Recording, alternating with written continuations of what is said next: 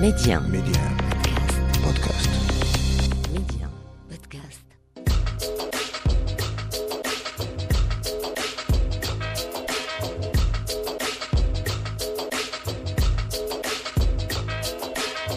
Et c'est avec un énorme plaisir que l'on vous retrouve sur Média, toujours pour notre escale culture au cœur de l'Afrique.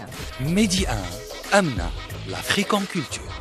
Et dans quelques instants, nous irons découvrir le talentueux Galio DJ qui nous offre cette semaine un avant-goût coloré de son nouvel album entre bangers et afro house avec Ki Boala qui trouve sa racine dans le mot Boala qui veut dire village de la brousse ou de l'intérieur en langue Kikongo. Tout un programme avec l'angolais qui nous a pris un peu au dépourvu avec cette œuvre sonore qui sort des sentiers battus.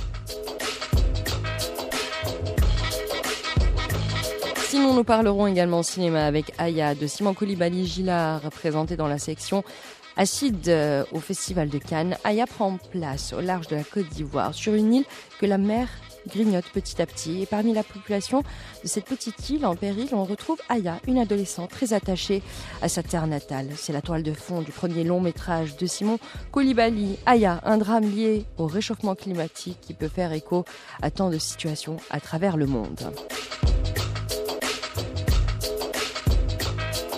Nous irons également à la rencontre de Momar, un conteur, musicien, réalisateur, écrivain et surtout féru de littérature africaine. À travers sa musique, sa passion, Momar syncrétise toutes ses disciplines tout en mettant bien sûr l'Afrique au cœur de son art. On parlera également cinéma avec Moulaï Taïbou Hanana qui vient de donner vie à Slemosa, un film qui fait l'union entre l'histoire au pluriel avec un petit H et l'histoire du Maroc avec un grand H, tout un programme. Et comme promis, on parle tout d'abord cinéma avec Moulay Tayyib Bouhanana qui revient avec Slimoussa, un film où se mêle histoire et histoire avec un grand H, amour fraternel, exil, séparation. Euh, histoire également de tout un peuple. Avec ce film, Moulay Tayyib Slimoussa entame un voyage personnel mais également cinématographique. Et il faut dire que tout a commencé pour Moulay Tayyib dans les années 2010. J'ai cette impression que je ne choisis pas les thématiques à l'avance, mais que c'est plutôt elles qui, viennent vers moi. Les sujets ou le genre de film ou la thématique, ce n'est pas quelque chose. C'est une impression. J'ai l'impression que je ne choisis pas. Que voilà, c'est un sujet qui vient à moi, ou c'est une idée qui vient à moi, ou, un sentiment qui vient à moi et qui me pousse à écrire euh, une certaine histoire et, euh, et de se retrouver dans un certain thème. Maintenant, pourquoi je dis que c'est une impression? Parce que maintenant, avec le recul, quand je vois mes, mes films, ce que j'ai fait, je, je retrouve qu'il y a un, un, point commun entre mes, mes courts-métrages et mon long-métrage, et aussi beaucoup de choses que je fais. C'est, ce point commun, c'est, c'est l'amour. Donc, euh, c'est des messages d'amour surtout. Euh, donc, le premier film, mon premier court métrage est un court métrage un peu dans un univers fantastique. Il ne dure que 5 minutes, mais c'est un univers fantastique et dont le, je vais pas dire le sujet, mais euh, le résultat euh, voilà la thématique, il parle de, de la pureté du cœur, la pureté du cœur de, de, de l'homme avec un grand H. Euh, maintenant, dans mon deuxième court métrage, le court métrage parle clairement d'un extraterrestre euh, qui vient d'une planète où il n'y a pas de sentiments et il est à la recherche de, quelque chose euh, qui s'appelle l'amour pour essayer de sauver sa planète un petit peu. Et, maintenant, et pour le, film, là, le long métrage Saharis le Moussa, c'est aussi un message d'amour entre fratries euh, dans une famille. Et, et voilà, donc, euh, comme je, je, disais au début, j'ai l'impression que je ne choisis pas de thème, que ça s'impose à moi, mais en fin de compte, peut-être que inconsciemment, je choisis toujours d'aller vers quelque chose où il y a beaucoup d'amour. Est-ce que je voudrais savoir également, euh, on va revenir à votre dernier long métrage, Slim Moussa. Euh, Qu'est-ce qui vous a poussé à écrire euh, donc euh, cette histoire justement? Alors, concernant cette question de ce qui m'a poussé à parler de cette histoire dans le film Sahari Slim Moussa, en fait, c'est une histoire vécue par par plusieurs personnes que je connais dans mon, dans mon entourage. Et ce c'est un film qui est inspiré de faits réels, de plusieurs faits réels, euh, bien sûr, qui ont été euh, mis et écrits euh, dans une seule histoire.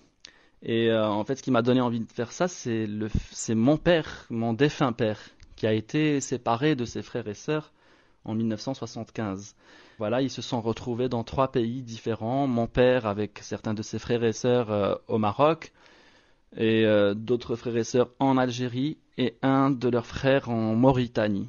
Cette séparation qu'a vécu mon père et ses frères et surtout l'envie qu'ils avaient de se retrouver, ils ont quand même pu reprendre contact, euh, on a pu reprendre contact avec eux au début des années 2000 euh, via WhatsApp ou voilà par téléphone seulement mais mais voilà c'est la distance qui les séparait, le fait euh, qu'ils croyaient vraiment qu'ils allaient se séparer pour quelques jours ou quelques mois.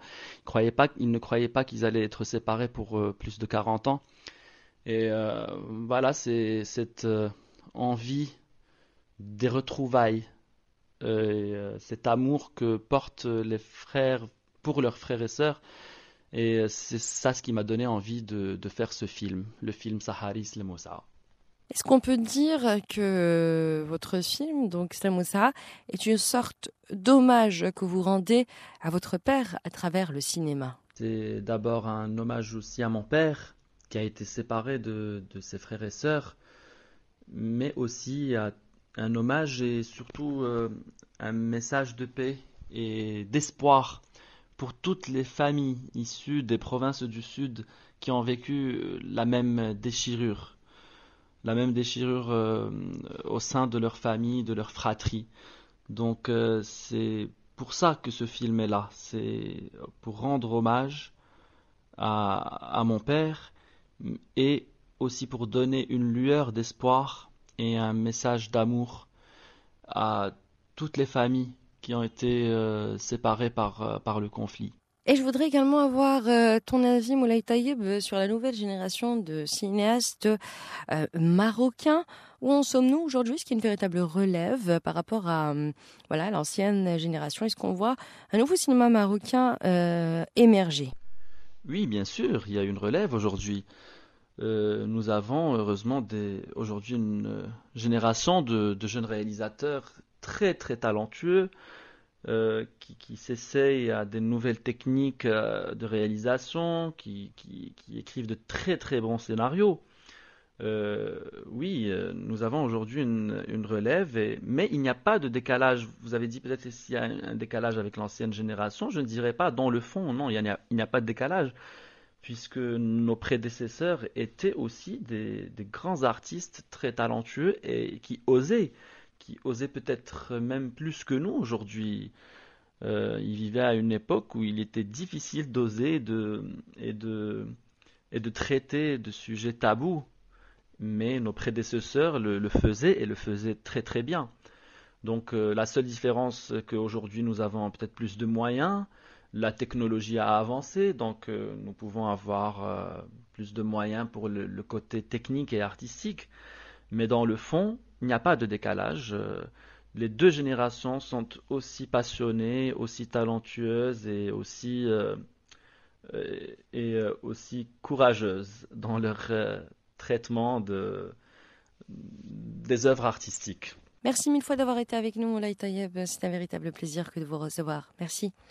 Merci Amna pour ton accueil et merci à Médien Radio ainsi qu'à tous les auditeurs. Et après cette euh, petite escale euh, culture au cœur du 7e art, tout de suite je vous propose dans l'Afrique en culture une pause musicale, un de nos coups de cœur qui date de pas mal d'années maintenant, Jane, la seule, l'unique qui rend hommage à cette terre qu'il a vu euh, grandir puisque son papa était diplomate, elle a fait le tour de l'Afrique, un continent qu'il habite à jamais. Tout de suite, Makeba et on revient juste après.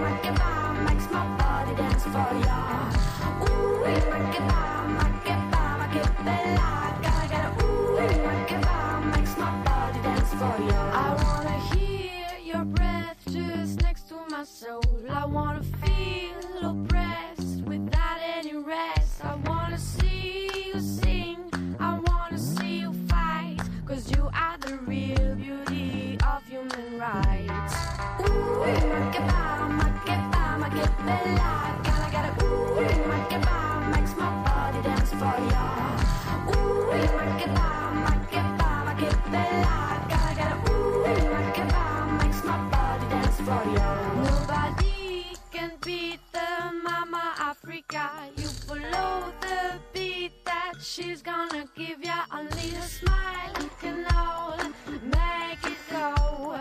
The separation of a thousand more. Ooh, make it bella.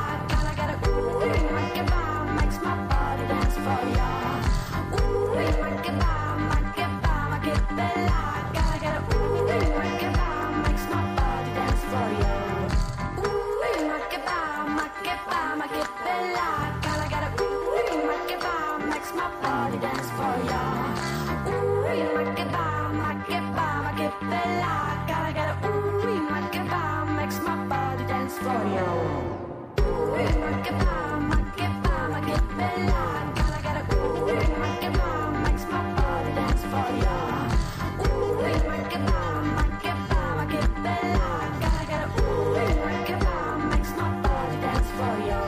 Jane avec Makeba, bien sûr, un morceau très personnel pour la chanteuse, puisqu'elle rend hommage à travers ce morceau à l'Afrique de manière générale, puisque c'est un continent qu'elle a énormément visité et dans lequel eh bien, elle est née, elle a habité pendant toute son enfance. Et tout de suite, et comme promis, on va à la rencontre tout d'abord de Momar, qui utilise une sorte de poésie incantatoire dans la continuité de ce qu'il considère comme un rite ancestral. À la fois conteur, musicien et poète, Momar est à la lisière des genres. Il nous raconte ses histoires sur les rythmes mélodiques venus de l'Afrique. Momar crée avant tout des univers qui rappellent bien souvent l'univers du grand Fela.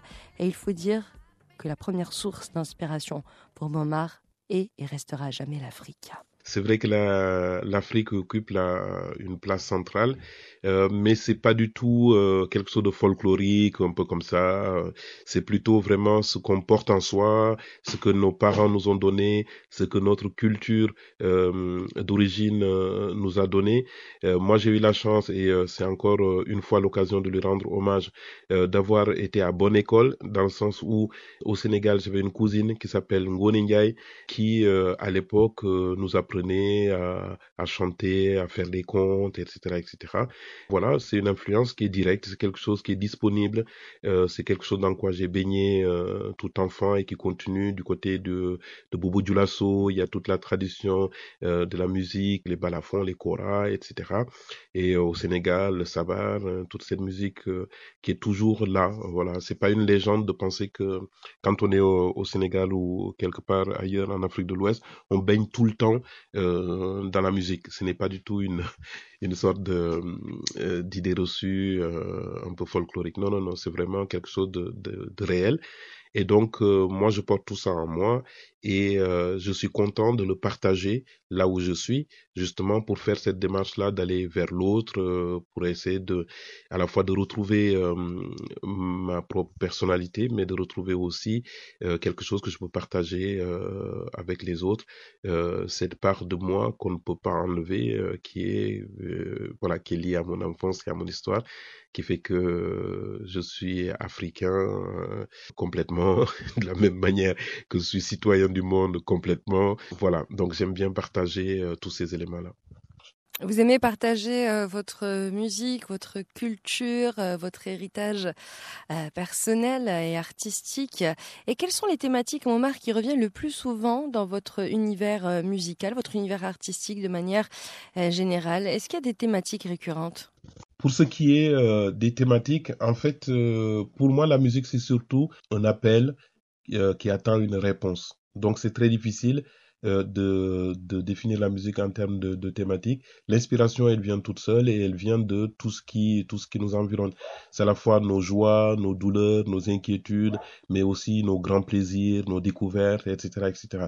Donc tout ça se fabrique dans une euh, matrice intérieure, c'est-à-dire quelque chose qu'on ne maîtrise pas. Et puis euh, quand c'est mûr, ben ça remonte un peu à la surface et on le partage avec euh, d'autres musiciens et donc du coup ça donne quelque chose.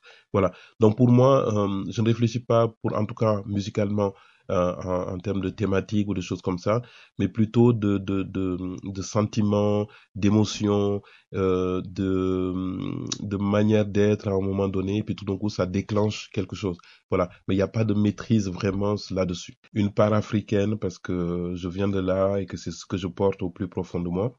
Et puis euh, cette part de, de, de rêve euh, qui est un peu euh, de l'ordre, on va dire, un peu de, de l'inconscient, des choses qu'on ne maîtrise pas, et puis des choses qui euh, reviennent toutes seules à la surface. Et puis un besoin euh, de se faire réconforter par moment. Et euh, ce besoin-là passe par la musique. Donc le style, pour le pour euh, essayer de le définir, c'est une musique euh, qui est euh, euh, tendre, chaleureuse et qui qui fait danser. Voilà, au bout de la nuit, ça fait danser. Donc en général, on commence par quelque chose d'assez d'assez doux, plutôt du côté de la berceuse, plutôt du côté de la de la de cette sorte de petite méditation un peu comme ça. Et puis petit à petit, ça monte, ça monte, ça monte, et après, on finit tous en train de sauter dans tous les sens. Sauter dans tous les sens, euh, c'est vrai que on ne pouvait pas mieux résumer votre musique. Momar, merci d'avoir été avec nous et d'avoir accepté cette interview dans laquelle on a pu euh, découvrir votre univers musical très éclectique, très racé et surtout unique en son genre. Restez avec nous tout de suite dans l'Afrique en culture. On parle cinéma avec notre coup de cœur et cap donc sur Aya de Simon Koulibaly Gillard présenté dans la section Acide du Festival de Cannes, Aya prend place au large de la Côte d'Ivoire, sur une île que la mer grignote. Et parmi la population de cet îlot en péril, on trouve Aya, une adolescente qui est très attachée à sa terre, à ce lieu. C'est la toile de fond du premier long métrage de Simon Koulibaly Gillard.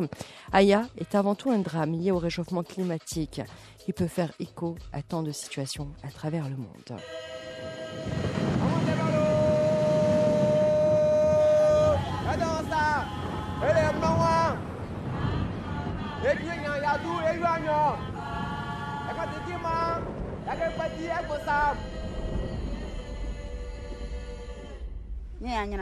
Aya, donc, un film signé Simon Koulibaly, euh, Gillard à l'ouest d'Abidjan, sur une île de la péninsule de Lao, entre Golfe de Guinée et la lagune.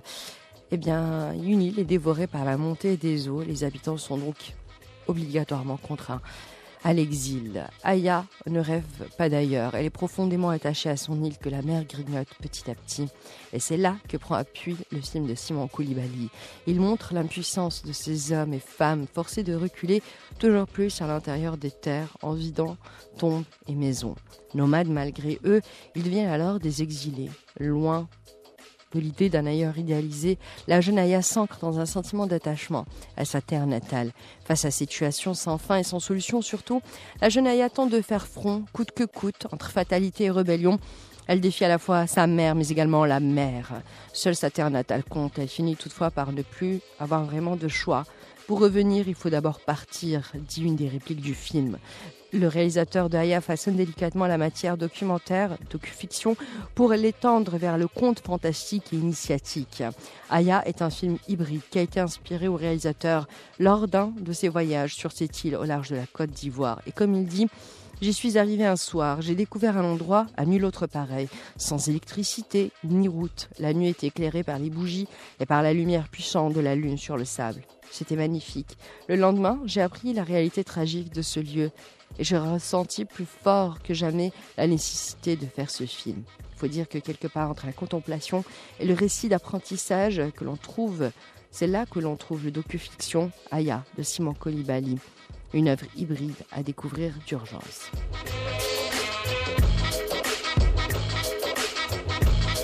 Et avant de nous quitter dans l'Afrique en culture et après avoir euh, parlé de Aya de Simon euh, Colibali-Gillard, tout de suite nous allons parler du très talentueux Galio, un jeune DJ qui nous offre un avant-goût coloré de son nouvel album entre bangers Afro House. Et ça s'appelle Kiwala, qui trouve sa racine dans le mot Bouala, qui veut dire village de la brousse ou de l'intérieur, en langue Kikongo. Le DJ Galio entretient un lien fort avec les cultures de sa terre natale, ses habitudes, ses coutumes. Il a d'ailleurs été surnommé Kiwala par ses amis. Lorsqu'il quitte sa ville natale de Cabinda pour rejoindre Luanda, la capitale du pays, donc l'Angola, Galio se sent d'abord exclu, moqué par les autres parce qu'il venait du Bouala, c'était un peu le garçon de campagne, qui devait d'ailleurs s'approprier son identité dans la ville puis trouver son créneau, son créneau artistique pour imposer son identité et pour devenir un artiste. Le DJ et producteur angolais a décidé donc de raconter son histoire personnelle à travers la musique Kiboala. C'est comme il le dit son premier album. Alors j'ai pensé que je ferais la lumière sur mes origines angolaises, africaines, parce que c'est mon berceau, c'est là que je suis né et c'est là où j'ai grandi. D'ailleurs, on écoute tout de suite ce superbe son extrait de son premier album éponyme, Kiboala, et on retrouve juste après.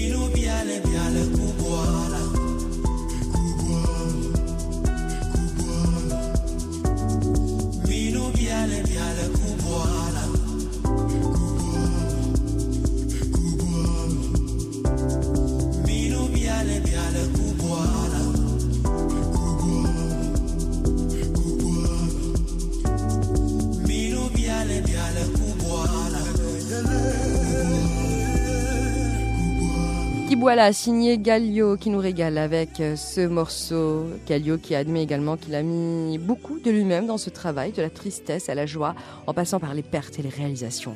Galio trouvera d'ailleurs sa voix dans la scène Afro House en sortant un premier morceau remarquable en 2019 baptisé Killer. Depuis, le jeune DJ et producteur est devenu une figure incontournable du genre et d'ailleurs il met souvent en avant son style, un style énergique, solaire, profondément enraciné dans la culture africaine et également la communauté Afro House et Afro Tech. Rappelez-vous des titres comme Molta Pataquero folklorique ou plus récemment le son Benda en collaboration avec le parrain de l'Afro House, DJ Satellite. Mais apparemment, l'année 2022 sera l'année de Galio qui a monté un premier album très rythmé, plein de poésie, un recueil de chansons dans plusieurs langues africaines telles que l'ibinda, le ombudo ou encore le kikongo, sans oublier le swali et le criollo, parlé notamment au Cap-Vert et en Guinée-Bissau faut dire que combiné avec les sons d'instruments comme les kangas, les maracas ou encore la guitare acoustique, Galio fait le pont entre l'afro house, l'afro-tech et la culture, la tradition africaine, au pluriel les traditions africaines, et il montre également l'étendue de son univers et de sa créativité avec son électro afro house terriblement traditionnel et organique.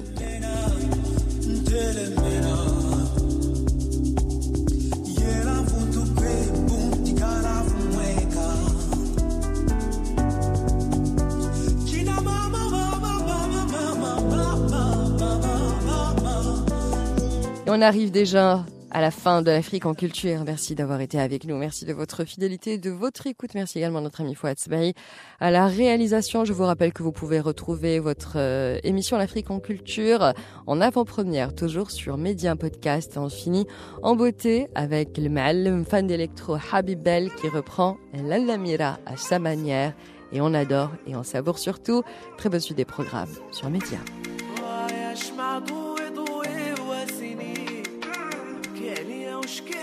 يا الغربة حراس بيا عايش معقولي لي مالي ومالي. ولا جات لا لا مرايا تعرف ما بيا. والتيمو يا لالا لا تيمو